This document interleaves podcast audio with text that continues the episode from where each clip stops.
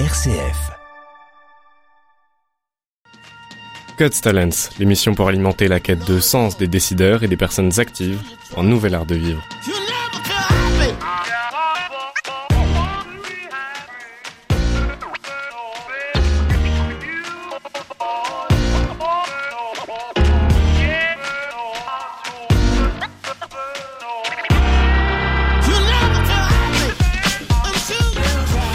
Bonjour euh, chers amis, bonjour Charles-Henri de Malessy-Melun. Bonjour Jacques. Nous allons avoir le plaisir ben, de, de, faire votre connaissance. Vous êtes patron euh, d'entreprise, d'une grande entreprise en Belgique dans l'électroménager. Pour la citer, c'est Fnac Vandenborg. Vous en êtes le directeur général, 1700 euh, personnes. Vous êtes impliqué dans un tas d'associations, un tas d'organisations, mais faisons un petit peu connaissance. Vous êtes notamment impliqué dans les EDC. Que sont les EDC ah, les EDC, c'est une organisation euh, française, s'appelle les Entrepreneurs et Dirigeants Chrétiens. Elle est quasi centenaire et euh, il y a 3500 euh, membres aujourd'hui. Vous avez en Belgique une association assez équivalente, je crois, c'est l'ADIC, qui est à peu près du même genre. C'est cela. Mais les EDC se développent. Vous-même, vous habitez, vous habitez Bruxelles depuis, depuis une dizaine d'années? 15 ans. Depuis, depuis 15 ans à Bruxelles. Et, euh, et j'étais euh, donc j'étais pas directeur général à l'époque, je suis devenu en, en 2015. Et c'est à ce moment-là que je me suis posé la question de savoir comment euh, vivre ma foi, puisque je suis aussi chrétien, et euh, vivre ma foi et ma responsa la responsabilité qui m'était euh, confiée euh, en unité. Et j'ai deux camarades à ce moment-là qui m'ont dit mais on est en train de créer une équipe des entrepreneurs et dirigeants chrétiens. Je dis ah, tiens qu'est-ce que c'est euh, Ça m'intéresse, euh, voilà parce que c'est peut-être quelque chose qui va me permettre d'avancer. Et, euh, et, donc j'ai rejoint cette première équipe. donc c'était en 2016, hein, il y a maintenant sept ans. voilà. Qu'est-ce qui vous a amené en Belgique? Alors ben ma carrière professionnelle. Euh, j'ai, euh, je suis rentré euh, en 1995 chez Darty. En 95. En 1995, pour ceux qui comprennent pas. non, non, mais en 1995, je me suis marié avec euh, mon, mon, épouse et je suis rentré euh, chez Darty. Euh, voilà, c'était une grande année. Et, et puis, bah, depuis, j'ai fait ma carrière chez Darty, plusieurs rôles au niveau européen. Et j'ai appris un jour qu'il y avait un poste disponible en Belgique, comme j'avais déjà à travers le groupe des relations avec la Belgique et les autres pays européens. J'étais très intéressé et par la fonction et par l'envie de vivre en Belgique parce que c'est un pays très séduisant. Qu'est-ce que vous trouvez de séduisant en Belgique, Charles-Henri? Bah, D'abord les personnes. Euh, J'aime beaucoup les Belges. Euh, leur côté euh, accessible, euh, se prennent pas au sérieux, euh, et puis ils ont un art de vivre les Belges qui est très proche de celui des Français. Hein. Quand on est à table, on parle nourriture. Euh, voilà, des choses qui sont un peu difficiles à comprendre. Je comprends pas tout en politique, en organisation, mais mais entre les, les, attributions des régions, les attributions des linguistiques, etc. Mais c'est c'est ce qui fait la complexité, la richesse et, et, et aussi l'intérêt de ce, de ce magnifique pays, de ce royaume. Un de vos grands défis a été de fusionner euh, deux associations, deux organisations. Alors, deux entreprises. Euh, Fnac Vandenborg, euh, c'est la fusion de Fnac et de Vandenborg. Donc, j'étais nommé en 1995 et en 1996, le groupe Fnac rachète le groupe Darty. Et Vandenborg était une filiale du groupe Darty. Et à ce moment-là, le, le, le, directeur, le CEO de l'époque, Monsieur Alexandre Bompard, m'a demandé de gérer l'intégration des deux entreprises. Donc euh, Vandenborg qui avait 1400 euh, collaborateurs et Fnac qui en avait 350. Euh, Vandenborg, c'est une marque belge ou également française? Alors c'est une marque belge. Euh, Avec un nom comme cela, on peut se, on peut se l'imaginer, mais ça pourrait venir du nord de la France. Non, non, c'est bruxellois d'origine, Vandenborg, et euh, c'était d'abord bruxellois, puis ça s'est développé beaucoup plus en, Flandre, euh, et en ayant racheté notamment Hugo Van Praag, qui était une enseigne anversoise d'électro dans les années 2000.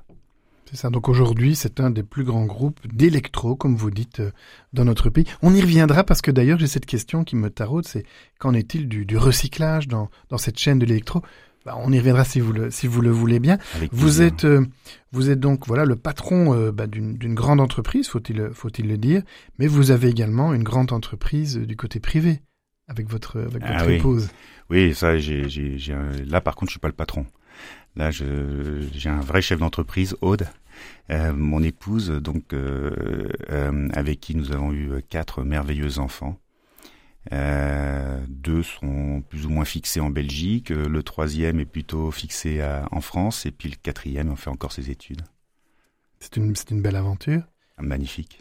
Votre épouse est également impliquée dans le monde des affaires ou?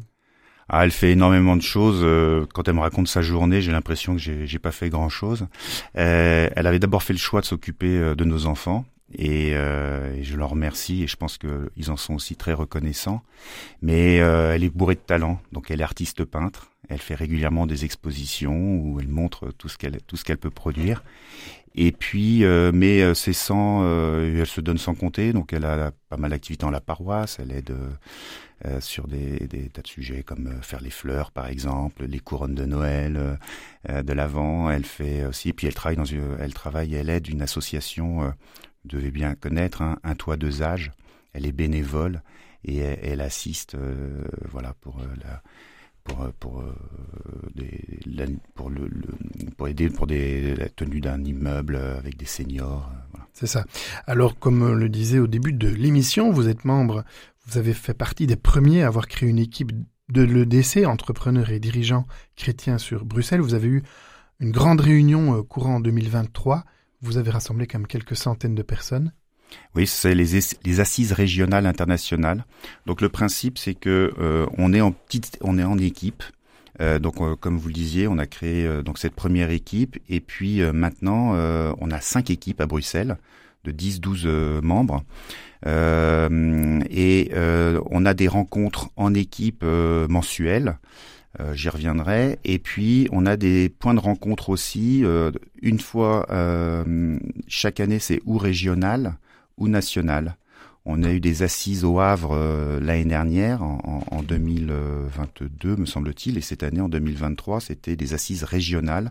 Et donc tous les EDC de l'étranger se sont retrouvés à Bruxelles pour euh, une, une, journée où on a parlé du bien commun et euh, avec euh, des économistes, avec des chefs d'entreprise, avec des spécialistes de l'écologie. Écologie et... à quoi cela est-il utile? Est-ce que c'est utile dans votre fonction, dans votre travail? Donnez-nous un peu un exemple. Ah bah c'est capital pour moi parce que c'est c'est capital parce que ça m'inspire énormément et c'est tellement en relation avec euh, ce qui se vit de plus en plus et qui est guidé, euh, on parle beaucoup de ESG, RSE, euh, responsabilité sociale des entreprises, eh bien, quand on applique les principes de la pensée sociale chrétienne, puisque c'est ce qu'on travaille en équipe, on est complètement en phase. La pensée sociale chrétienne, c'est l'idée de se dire que on peut tous progresser pour faire grandir le bien commun. Et donc, on travaille en équipe sur des principes. Ils sont au nombre de six. Donc ces six principes qu'on va travailler en équipe qui sont euh, la dignité, le bien commun, la subsidiarité, la participation, la destination universelle des biens et la solidarité. Et comment est-ce que en entreprise on est capable de euh, développer ces piliers et de travailler sur la dignité euh, par rapport à la façon qu'on a traité nos collaborateurs, la subsidiarité? Mais concrètement, vous, au quotidien, vous parlez de, dignité. que faites-vous par rapport à, à cela bah, Quand on a affaire à un collaborateur, euh, comment est-ce que on peut le considérer? Aujourd'hui, moi, je m'attache à connaître l'ensemble des collaborateurs de l'entreprise. Donc, euh, comme vous le disiez, c'est une grande entreprise, Fnac Vandenborg. On a 85 points de vente, on a cinq plateformes de livraison, on a deux entrepôts. Je m'attache tous les ans à aller voir tous ces euh, points de vente et tous ces sites de façon à pouvoir rencontrer mes collaborateurs. Je vais tourner une fois par an avec un livreur chez le client. Donc il y a des clients qui savent. Carrément, vous-même. Oui, oui. Il y a des clients qui ne le savent pas, mais c'est le directeur général qui les a livrés, parce que je ne dis pas qui je suis, ou avec un technicien du service après-vente, parce qu'on a nos propres ingénieurs qui vont chez les clients, propres techniciens pour réparer. Et donc, la dignité, c'est d'être capable de passer du temps avec chacun de nos collaborateurs et de l'écouter tellement il est important pour moi, pour nous, et tellement il a, il a une importance dans l'entreprise. Donc pour vous, c'est mettre l'humain au cœur de l'entreprise. C'est clé. On est, on est en plus dans la distribution. On ne fabrique rien. On a un intermédiaire entre des fabricants et des utilisateurs. La force de notre modèle et la force de, de, l'entreprise, c'est la capacité qu'ont chacun et chacune des collaborateurs, collaboratrices à pouvoir euh, être exceptionnels avec nos clients et à pouvoir euh, accomplir euh, leurs désirs. Merci beaucoup Charles-Henri de Malessy-Melin pour, pour cette introduction, pour cet apéritif, dirais-je. Dans cette émission, nous croisons donc votre parcours, mais aussi on relie un petit peu votre enfance pour vous connaître davantage. Avez-vous un parfum ou un souvenir heureux ou malheureux de, votre jeunesse ou de, votre enfance? Euh, il n'y a rien qui ne me vient en particulier, mais en général, je pense que euh, je n'ai que des bons souvenirs. J'ai que des bons souvenirs et, euh, et je l'ai, euh, j'ai eu autant d'amour que je pouvais en espérer de mes parents. J'ai la chance d'avoir grandi dans une famille nombreuse, puisque nous sommes sept frères et sœurs, six garçons et une fille et que je pense que ça m'a forgé euh, en, en, en, tant, en tant qu'homme, euh, toujours euh, à la porte, euh, enfin à l'écoute euh, de, de, du collectif et se dire que seul on n'est rien, mais ensemble on peut beaucoup de choses. Sept ga six garçons et une sœur. Oui. Quel était votre rapport avec votre votre père?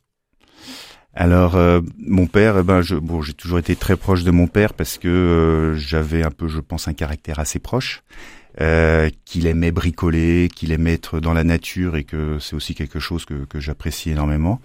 Et euh, voilà. Et donc euh, ensuite, bon, il est décédé. J'étais assez jeune parce que j'avais 21 ans. C'était pour moi vraiment le passage à l'âge adulte. Mais c'était un, il travaillait énormément, pas très présent la semaine et voilà, on en profitait les week-ends et euh, beaucoup d'admiration pour ma mère qui du coup était elle par contre toujours présente avec ses, ses sept enfants. Et euh, quel était le métier de votre père, si je peux me permettre? Il était ingénieur commercial euh, dans l'industrie chimique. D'accord. Voilà. C'est un homme qui osait. Euh, qui osait, euh, oui, il a osé avoir sept enfants, et euh, je pense que c'était déjà, c'était déjà très ambitieux parce que, ben voilà, il avait un métier qui nous permettait de, de, de vivre. Bon, on n'est pas parti en vacances euh, à la montagne, au bord de la mer, euh, comme d'autres. On a eu, mais on n'a jamais manqué de rien. On était à la campagne, auquel je suis toujours très attaché, puisque maintenant je m'y fixe aussi dans cette campagne où j'ai grandi euh, aux côtés de, de, mon père, de mes frères et sœurs, de, de, toute la famille. Qui est pour moi le, le ciment premier, c'est la famille. Merci beaucoup. Eh bien, je vous propose d'écouter Yannick Noah qui nous invite à oser.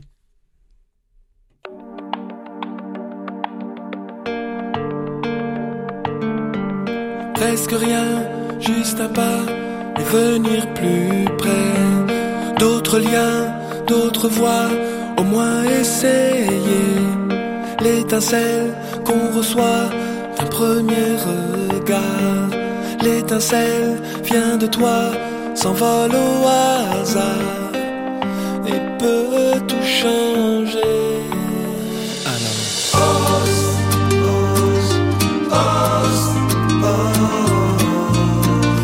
donne à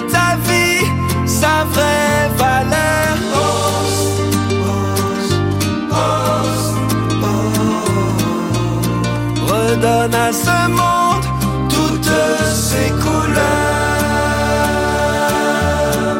Presque rien, un silence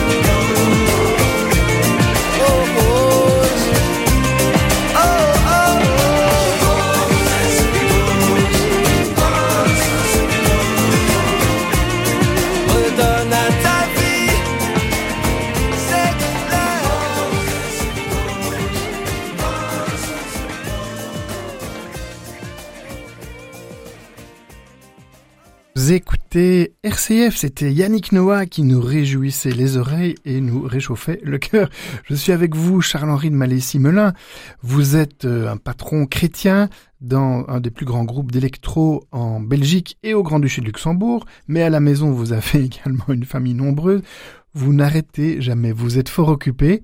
Merci de nous accorder cet entretien dans votre agenda que je sais extrêmement chargé. Alors, vous permettez que nous fassions un petit jeu maintenant, qui est de faire davantage connaissance avec vous. Qu'est-ce qui vous inspire? Partagez-nous quelques intuitions ou quelques inspirations que vous avez. D'abord, peut-être euh, quel visage ou quelle personne considérez-vous comme inspirante, qui vous a aidé à devenir qui vous êtes?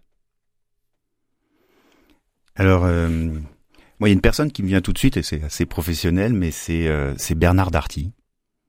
Bernard Da- Darty, c'était euh, un, des trois frères Darty. C'était une famille euh, juive d'origine polonaise euh, qui, a- qui a vécu les camps euh, et, et, euh, des, excellents commerçants et qui ont ouvert leur premier magasin d'électro euh, en France, à Paris, en région parisienne, en banlieue parisienne et euh, puis qui ont euh, bon qui étaient des bons commerçants qui ont grandi et puis qui ont développé ce qu'on appelle le contrat de confiance que nous avons repris en Belgique de Act van Vertrouwen pour les flamands le contrat de confiance avec euh, le prix le choix le service et toujours le consommateur au cœur avant pendant et après la vente donc ils avaient dirige ils avaient déjà déchiffré Euh, re- Redites-moi ça, donc le contrat de confiance, vous avez dit trois éléments. le prix le choix et le service Et c'est les avec, frères Darty qui ont, qui ont créé ça qui ont créé ce concept. Oui, c'était le, c'était le cœur de, de- du modèle, c'est qu'ils se sont dit, mais vendre de l'électro, tout le monde sait faire. Par contre, accompagner le client, lui apporter du service, c'était dans le service. Et ça, c'est quelque chose que j'aime beaucoup, le service, euh, qui m'anime dans plein de domaines. Mais de se dire que, voilà, on commence une relation et qu'ensuite, on va essayer de l'enrichir et de vous accompagner. Quand vous avez un problème, vous nous appelez. C'est pour ça qu'en Belgique, Vandenborg est l'enseigne qui répare à domicile. C'est pas les marques que vous appelez, c'est Vandenborg. Et on va avec nos propres techniciens. Mais on y reviendra. euh, parce qu'il y a plein de choses qu'on peut, du coup, faire par derrière. Mais donc, euh, cet homme-là, et ses, trois frères, et donc Bernard Darty, j'ai eu la chance de rencontrer parce qu'il vivait à Bruxelles euh, jusqu'à sa mort, euh, a créé cette entreprise euh, d'une part et a développé ce modèle commercial euh, génial. Mais en tant qu'homme, il a toujours tenu à faire profiter ses collaborateurs de la réussite. C'est le premier qui a décidé de donner, un- quand il est intro- quand il s'est introduit en bourse, euh, il a introduit son entreprise en bourse, il a dit, mais il est allé voir le ministère des Finances français en disant comment est-ce que je peux faire parce que je voudrais donner euh, un pourcentage du capital aux collaborateurs. Et euh, le ministère des Finances lui dit mais ça c'est jamais fait. Il dit bah pourquoi pas commencer? Et donc euh, bon ceux qui veulent euh, peuvent peuvent lire. C'était en quelle année environ? Alors ça, je pense que c'était au début des années 80. C'était très en amont, en fait, de- Euh, des systèmes de, de profit sharing ou de partage de bénéfices avec les employés. Il était oui, très précurseur là-dedans, Ah bah, finalement. ils, ont, ils ont été très précurseurs. Ils ont fait le premier, ce qu'on appelle RES, rachat de l'entreprise par les salariés. C'est-à-dire qu'en 1988, ils sentaient qu'ils n'avaient pas de successeur. Et donc, ils se sont dit comment sortir.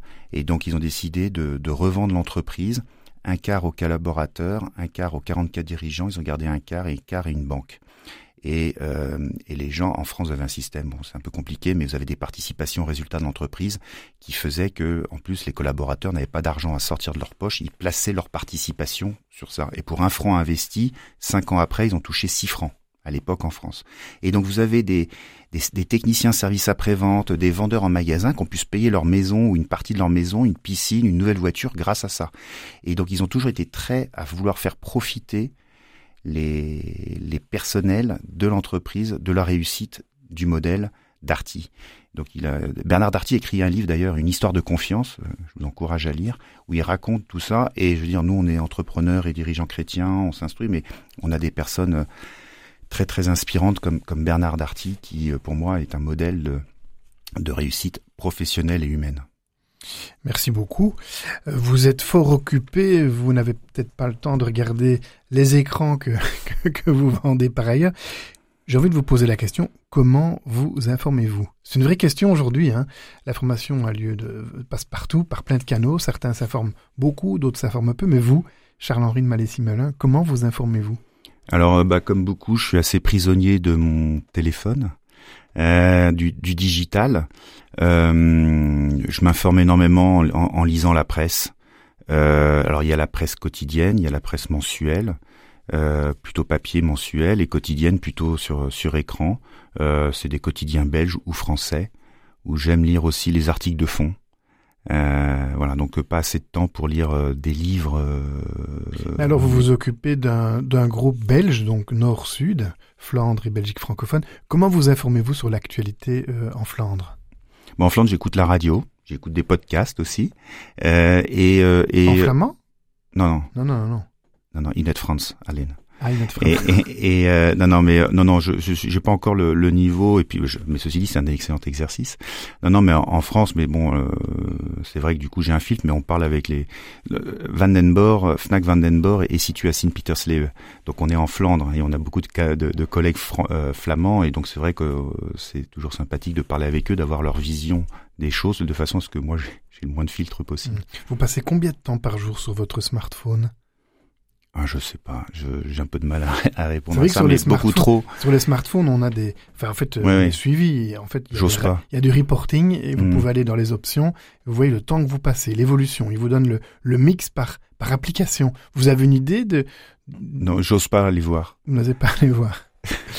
Quelles sont les, les, applications principales que vous utilisez sur votre smartphone? Donc euh, au-delà des euh, au-delà des applications de presse, euh, bon énormément WhatsApp. C'est pour moi un outil euh, magnifique de, de, de, de, communication. Outlook, maintenant on a des grands écrans, euh, des grands smartphones où on passe presque plus de temps que sur son PC. Euh, et puis euh, pour bon pour gérer les mails, quoi, bien sûr. Et puis euh, bah, après la, la, conduite, bien sûr, c'est pas mal en voiture, donc Waze, voilà. Mais mais WhatsApp, c'est enfin c'est d'ailleurs le seul réseau avec LinkedIn, bien sûr, qui est un réseau important pour LinkedIn, c'est un réseau social pour les professionnels. Exactement. Et euh, c'est aussi très inspirant parce que vous pouvez suivre des personnes. Euh, euh, voilà, quand vous intéressez à, à l'écologie, à la planète, euh, quand vous suivez une personne comme Jean Covici ou, ou des gens comme ça qui sont intéressants, euh, vous, vous, vous, apprenez énormément. Mmh. Pouvez-vous nous parler d'un livre que vous trouvez inspirant? Bah, Récemment, j'ai lu L'Esprit souffle, suis-le de Hubert de Boisredon.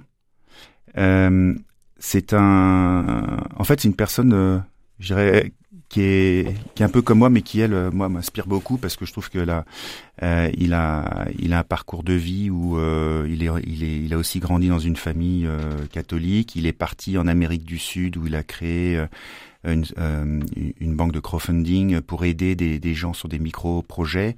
Et ensuite, il a travaillé dans les groupes internationaux et maintenant, il dirige une entreprise en Bretagne. Et, et c'est quelqu'un qui a qui qui, qui, qui, le dit d'ailleurs, et ça se lit bien dans, dans, dans ce qu'il raconte, qui a toujours essayé de, de rendre ce qu'il a reçu. Et ça, je, je, trouve ça magnifique, et de voir comment est-ce qu'il est en, en adéquation avec, euh, voilà, avec sa foi et, et, et sa façon de, de mener. Euh, de mener ses affaires quoi, et son parcours. souffle, suis-le, de Hubert de Boisredon. Avez-vous un lieu que vous affectionnez?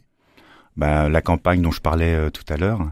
Euh, on a la chance d'avoir une, une, maison de campagne euh, dans donc ça s'appelle l'Aisne, le sud de l'Aisne à Brumet. C'est entre Paris et Reims voilà, bon, vous venez à peu près à une heure à l'est de, de Paris, donc c'est pas le bord de la mer, c'est pas la montagne, c'est au milieu des bois. Reims, Reims, c'est le lieu de Clovis. C'est le lieu de Clovis. Et votre famille Melun, elle a un petit lien avec Clovis, non? Oui, J'ai oui. un peu googlé. Oui, oui, non, mais, oui, oui. Alors les Melun, oui, parce que bon, les, les armoiries remontent du temps de Clovis où Aurélien de Melun aurait été demandé la main de Clotilde pour Clovis et en échange il reçu une bourse de Besançon d'or, d'où les armoiries qui sont d'ailleurs euh, qui sont dans la cathédrale de Bruges, de Malines ou de Gand puisqu'ils étaient chevaliers de la Toison d'or. Ben voilà, donc vous êtes bien présent en Flandre. Ah ben, on est présent en Flandre, mais euh, voilà. Avez-vous une, avez-vous une citation, euh, Charles-Henri de Malessy-Melun Bah, euh, comme ça, je vous dirais que bon, il y a une phrase qui, qui, qui me marque beaucoup toujours, c'est c'est Jean-Paul II. C'est l'homme vaut plus par ce qu'il est que par ce qu'il a. Et que aujourd'hui, euh, beaucoup de personnes, euh, notamment à travers les réseaux sociaux, veulent montrer ce qu'ils ont, euh, mais on voit pas forcément ce qu'ils sont. Et, et que on a des collaborateurs en entreprise, il y a des gens qui n'ont pas forcément beaucoup, mais qui sont magnifiques. Et euh, ça, on le voit au, quotidien. Et, donc, j'essaye beaucoup plus, quand je rencontre des personnes, de creuser ce qu'ils sont que ce qu'ils ont. Merci de nous partager cette magnifique citation. J'ai envie de vous poser cette question. Vous avez un joker si vous voulez. Euh, qui est qui est Dieu pour vous? Bah, c'est un ami. c'est un ami avec qui euh, je parle euh, tous les jours. Alors, après, on a un lien particulier. Moi, je parle presque plus à Jésus qu'à Dieu, mais Jésus, c'est Dieu. Et donc, euh, voilà, j'ai besoin de... Je suis très concret, j'ai besoin de... Voilà. Et, et, euh, et euh, voilà, je... Il me suit au quotidien, Père, Fils et, Saint-Esprit. Et euh, l'Esprit Saint, pour moi, est aussi très, très important. Je le, je l'appelle régulièrement. Euh, je- J'entendais une personne des, EDC euh, qui, qui racontait qu'il y avait un des membres des EDC, quand il rentrait en réunion, il ouvrait la porte, il laissait euh, passer 20 secondes, il disait mais qu'est-ce que tu fais? Il dit je laisse passer l'Esprit Saint. Et après il rentrait euh, pour ses réunions. Et de temps en temps, quand on est chef d'entreprise, on a des décisions difficiles à prendre. On se doit de discerner, on se doit de faire la part des choses.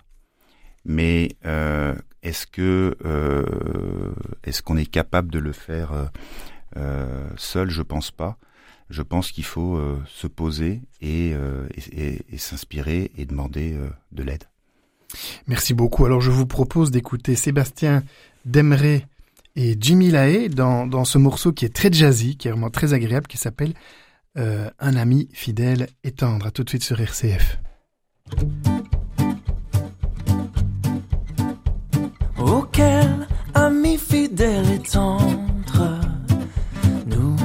avons en Jésus-Christ, toujours prêt à nous entendre, à répondre à notre cri.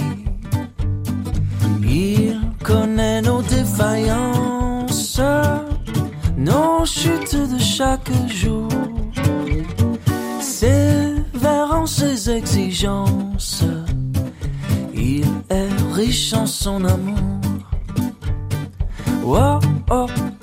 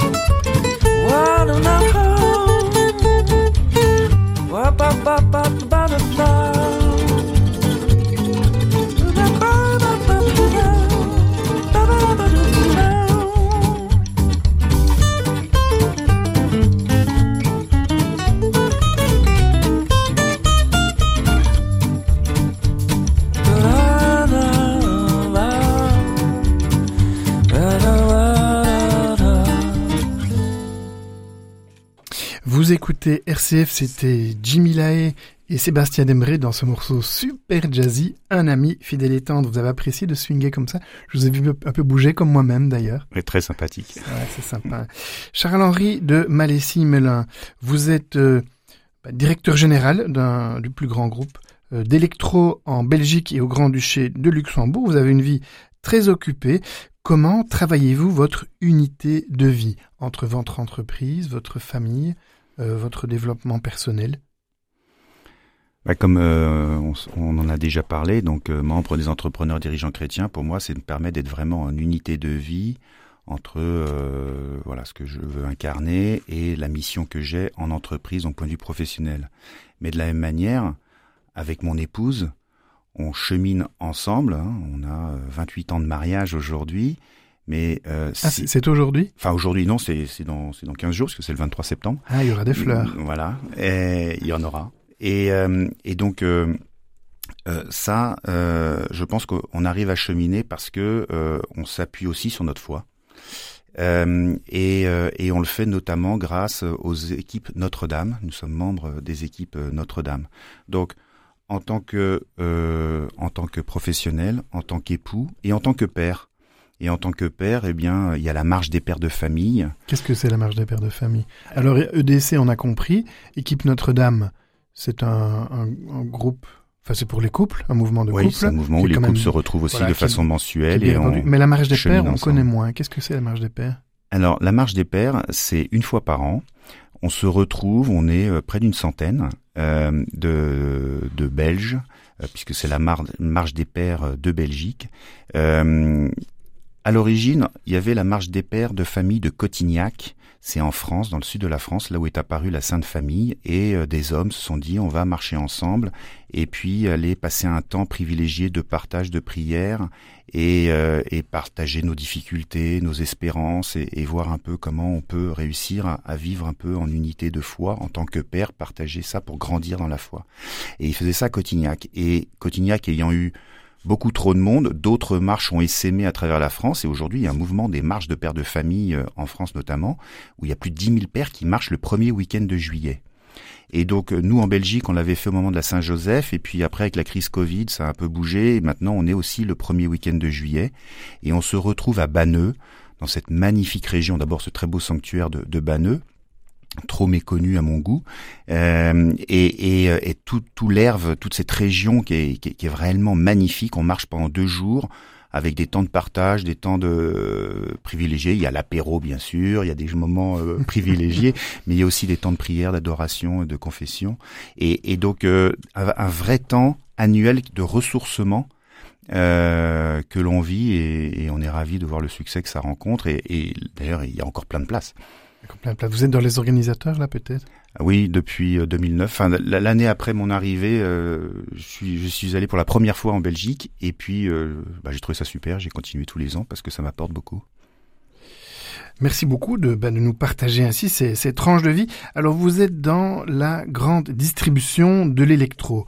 Alors on pense à quoi? On pense évidemment aux écrans, on pense à l'électroménager pour la cuisine, on pense à beaucoup de choses, mais on pense aussi à on jette quand ça casse, quand ça ne fonctionne plus, on le jette. Alors vous le disiez, le contrat de confiance était important. On ne fait pas publicité à l'antenne de RCF, on ne fait pas de publicité.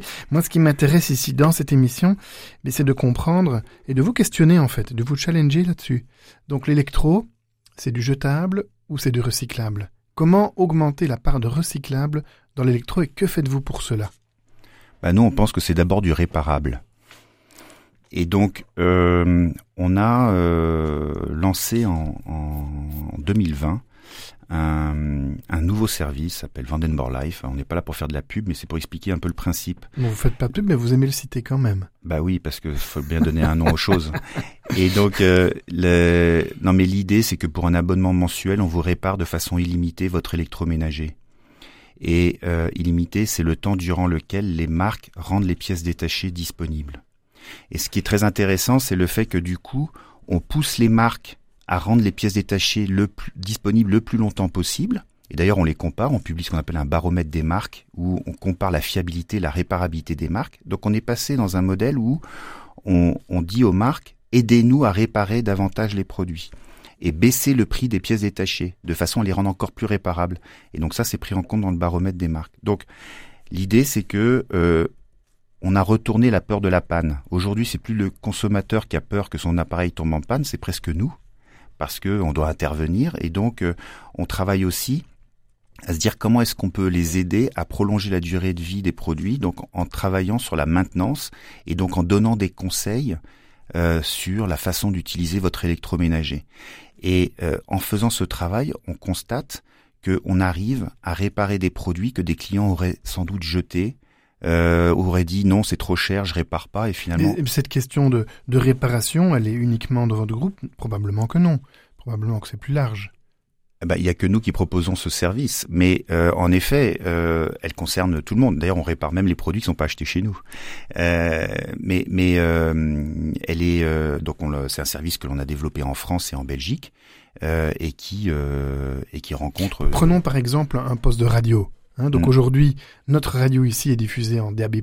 Ouais. Donc c'est un, il faut la technologie DAB+ dans son récepteur. -hmm. euh, avant, la radio était uniquement en FM, fréquence modulée. Mm. Maintenant, les postes de radio sont vendus en FM et DAB+, voire ouais. parfois, voire parfois Internet. Donc en fait, il y a la tendance peut-être de jeter sa vieille radio. Qu'est-ce qu'on fait de ces vieilles radios? Nous, en tant que RCF, on n'encouragera jamais nos auditeurs même à jeter leur radio FM, gardez-la pour écouter d'autres émissions. Mais en même temps, on a envie de leur dire, mais prenez une radio DAB+, pour, pour nous écouter. Donc comment, comment fonctionnez-vous, par exemple, avec un poste de radio, qui est la durée de vie d'un poste de radio? Bah, la durée de vie d'un poste radio est très longue hein, parce que c'est des appareils qui n'ont pas de mécanique intérieure, donc ça, ça, ça, voilà, à part si elles grillent parce qu'ils prennent de tension. Mais voilà, donc nous on les répare parce qu'on a nos techniciens pour réparer, on les prend en charge pour les réparer. Et quand ils sont en fin de vie, parce que bah, là, ils ont tout, malgré tout une, fin de vie. À ce moment-là, ils sont recyclés, on les récupère, et là, on a toute un, une chaîne de recyclage qui les répare. Voilà. Mais euh, notre service de le, le, service que, dont je parlais tout à l'heure de réparation à domicile ne concerne pas ces petits produits audio. Il est plutôt sur le gros électroménager et euh, sur la sur la télévision. Maintenant, et c'est là où euh, c'est là où c'est ce service euh, et en tout cas où là on est vraiment dans, quelque chose qui pour nous donne du sens et c'est très important le sens que l'on donne euh, à notre action.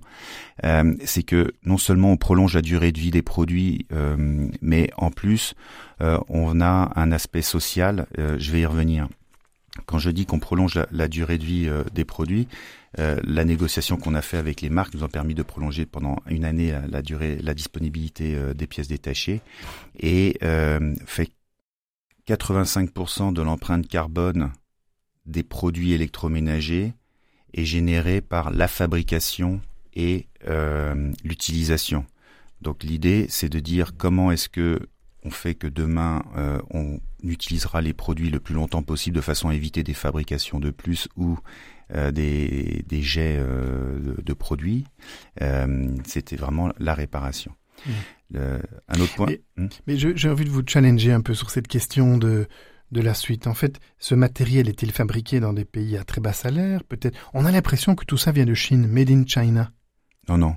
Non, non, les produits gros électroménagers sont, sont majoritairement fabriqués en Europe. Sont vraiment euh, majoritairement fabriqués en Europe. Et d'ailleurs, beaucoup relocalisent des usines euh, ah, en Europe. C'est intéressant ça. Donc il y a Bah, un retour. Donc les, la main d'œuvre est partie vers les pays à bas salaire, comme l'on dit, et, et vous observez qu'il y a un retour vers l'Europe. Oui, dans pas mal d'industries, parce que d'abord, euh, le, la main le coût de la main d'œuvre a, a, augmenté, euh, et puis euh, la, la, la, logistique, euh, les temps de transport et le coût du transport peuvent devenir prohibitifs. Et donc c'est encore une histoire de coût. Mais euh, ce qui fait que euh, il est plus facile de produire euh, en Europe sur des quantités peut-être un peu plus restreintes parfois pour voilà et on est, est plus agile. C'est très intéressant parce qu'on a entendu pendant 40 ans qu'on allait délocaliser les usines, qu'on les faisait partir très très loin. Et en fait, vous, vous observez, vous qui êtes à la à l'avant du navire, vous dites en effet, on observe un, un, un retour. Et ça, Je... puis, puis les tensions politiques qu'il peut y avoir aussi. On peut se l'imaginer, plus parfois le Covid. Exactement. Hein, voilà. Alors je vous propose d'écouter Aretha Franklin, Traversons l'Atlantique. Aretha Franklin nous chante I Say a Little Prayer.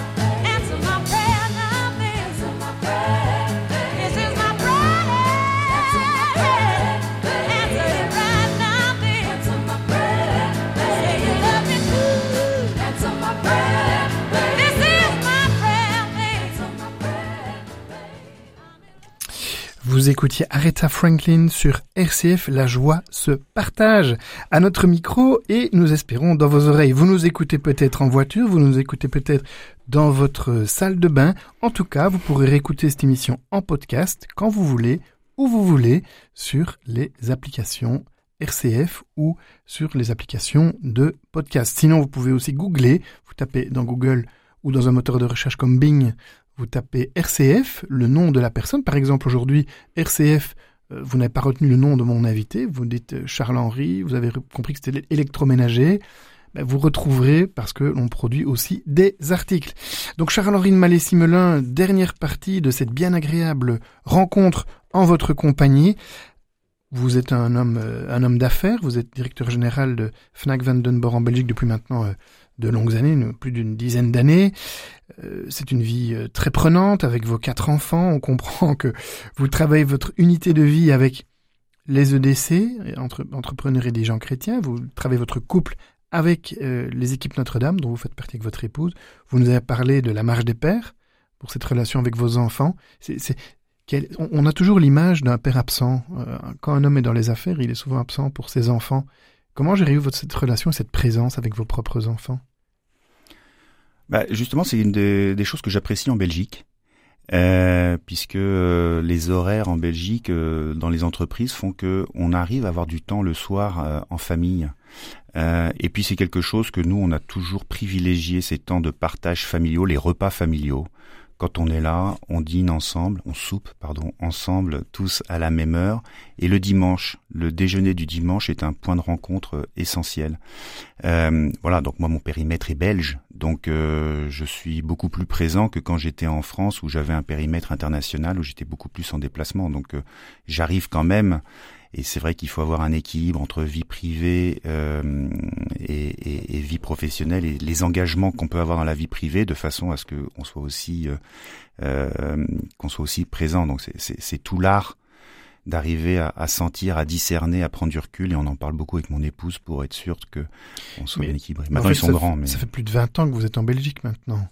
Non, pas encore, 15 ans. 15 ans, oui. ça, fait, ça fait déjà un bon bout de temps. Si vous voulez bien, je voudrais bien revenir sur euh, ce sujet de l'économie circulaire, puisque vous êtes dans l'électroménager, peut-être l'électronique qu'on achète et qu'on peut jeter, et vous nous expliquez que non, euh, on peut le réparer.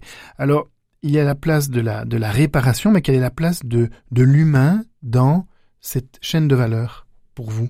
Ben, Il est central parce que ça se répare pas tout seul. il faut des il faut des, des personnes pour réparer euh, ces, ces, ces, appareils et, euh, et c'est quelque chose qu'on a mis au cœur de notre modèle. La seule chose qu'on a, c'est et c'est très difficile, c'est de trouver des techniciens aujourd'hui. Donc euh, s'il y a des auditeurs qui cherchent un, un métier, euh, bien sûr, de technicien, ils sont ils sont très bienvenus pour pour postuler chez nous. Mais ce qu'on a fait, parce qu'on s'était dit qu'on pouvait aussi réussir à, à intégrer ce qu'on appelle l'écologie intégrale, l'humain au cœur de, ce modèle. Et donc, euh, on a créé une formation, ou participe à une formation avec euh, les petits riens, Kringewinkel en Flandre, et, euh, et donc, euh, bah, vous connaissez, hein, c'est l'économie euh, sociale euh, et solidaire qui fait que des personnes qui étaient en difficulté, qui cherchent à, à, à, renouer avec un travail, sont formées. Et donc, on participe à la formation de techniciens. Et 40% des techniciens qu'on a recrutés dans les deux dernières années sont issus de ces formations qu'on fait avec notamment les petits riens. C'est intéressant. Et pour s'inscrire à ce type de formation, quel, quel est le prérequis? Eh ben, il faut d'abord avoir envie et puis euh, quelques compétences techniques qui sont acquises sur place. Hein. Et donc là, il y, a il y, a une sélection qui est faite. Hein. Il faut se présenter auprès des petits riens et puis euh, on va voir euh, comment, si les compétences sont là pour pouvoir grandir et, et, se développer. En fait, les petits riens, pour les auditeurs qui ne le connaissent pas nécessairement, c'est aussi une entreprise qui s'inscrit dans, ben, dans l'économie circulaire et l'écologie de recyclage. Oui, oui, oui. des personnes déposent des objets, des habits, eux font du tri, réparent et revendent dans leurs euh, unités, euh, les, euh, dans leurs magasins, euh, les produits. C'est vraiment un univers tout à fait particulier que nous découvrons avec vous. Nous creusons cette, cette chaîne de valeur. Alors vous aimez le sport? Vous m'avez dit que vous aimez le rugby Ah oui, mais là je suis ravi parce qu'on est en pleine Coupe du Monde. la France a battu les All Blacks la semaine dernière. Donc voilà, non, je, je, passionné de rugby, je l'ai pratiqué au lycée. C'est un sport où voilà, on gagne tous ensemble, on perd tous ensemble, et l'équipe prime sur le sur l'individu. Il y a des sports où on parle des, des, joueurs, là on parle des équipes. Et euh, c'est un esprit de, enfin d'abord c'est viril, euh, c'est euh, il y a un esprit de solidarité, de camaraderie. Euh, et même avec l'adversaire, euh, après le match, il y a la troisième mi-temps où on passe ensemble. Et... Mais ça, c'est valable dans beaucoup de sports. dans beaucoup de sports. Euh, vous vous ressourcez, com comment vous apaisez-vous? Vous, m'aviez parlé d'un morceau de, de, musique qui, qui vous apaisait. Com comment vous ressourcez-vous? Oui, alors bon, d'abord j'aime bien j'aime bien la nature. Et donc euh, dans ma campagne, euh, quand je vais me promener, j'ai un chien et euh, je vais courir avec elle le, le week-end parce que je pense que pour bien diriger, il faut se diriger soi-même un, chef d'entreprise doit être un homme euh, d'équilibre ou une femme d'équilibre euh, entre le physique, l'intelligence, le cœur et le spirituel. Et donc on doit travailler euh, ces, quatre piliers. Et, et, et, le physique, il passe par des exutoires, par des moments de, en effet, avec la nature ou, ou voilà, pouvoir faire du sport, courir. Alors en termes de musique, vous m'aviez dit que quand vous avez à un moment donné besoin de vous de vous relaxer, de vous laisser inspirer, il y a un morceau qui vient tout de suite dans votre esprit. Oui, c'est le Miserere d'Allegri. Alors euh, c'est un morceau qui doit dater du, XIIIe siècle, qui se jouait que dans la chapelle Sixtine. Euh, enfin c'est Miserere, donc c'est c'est quand même pas très gai. Euh, mais la musique est, juste magnifique. Donc vous mettez ça avec un bon casque noise reduction, ça se trouve dans tous les bons magasins. Et, euh, et donc euh, vous, vous, vous faites le vide, vous fermez les yeux, vous écoutez ça. C'est un peu long, je pense pas qu'on puisse passer tout, mais euh, c'est juste magnifique. Merci beaucoup Charles-Henri de Malais-Simelin. Je retiendrai surtout pour les auditeurs qui sont intéressés que vous faites partie des EDC, entrepreneurs et dirigeants chrétiens, et vous avez aussi fait un petit appel pour la marche des pères début juillet. Voilà, les messages sont bien passés, et bien je vous propose de, de nous quitter avec ce Miserere d'Allegri du XIIIe siècle, et à très bientôt. Merci Jacques, à bientôt.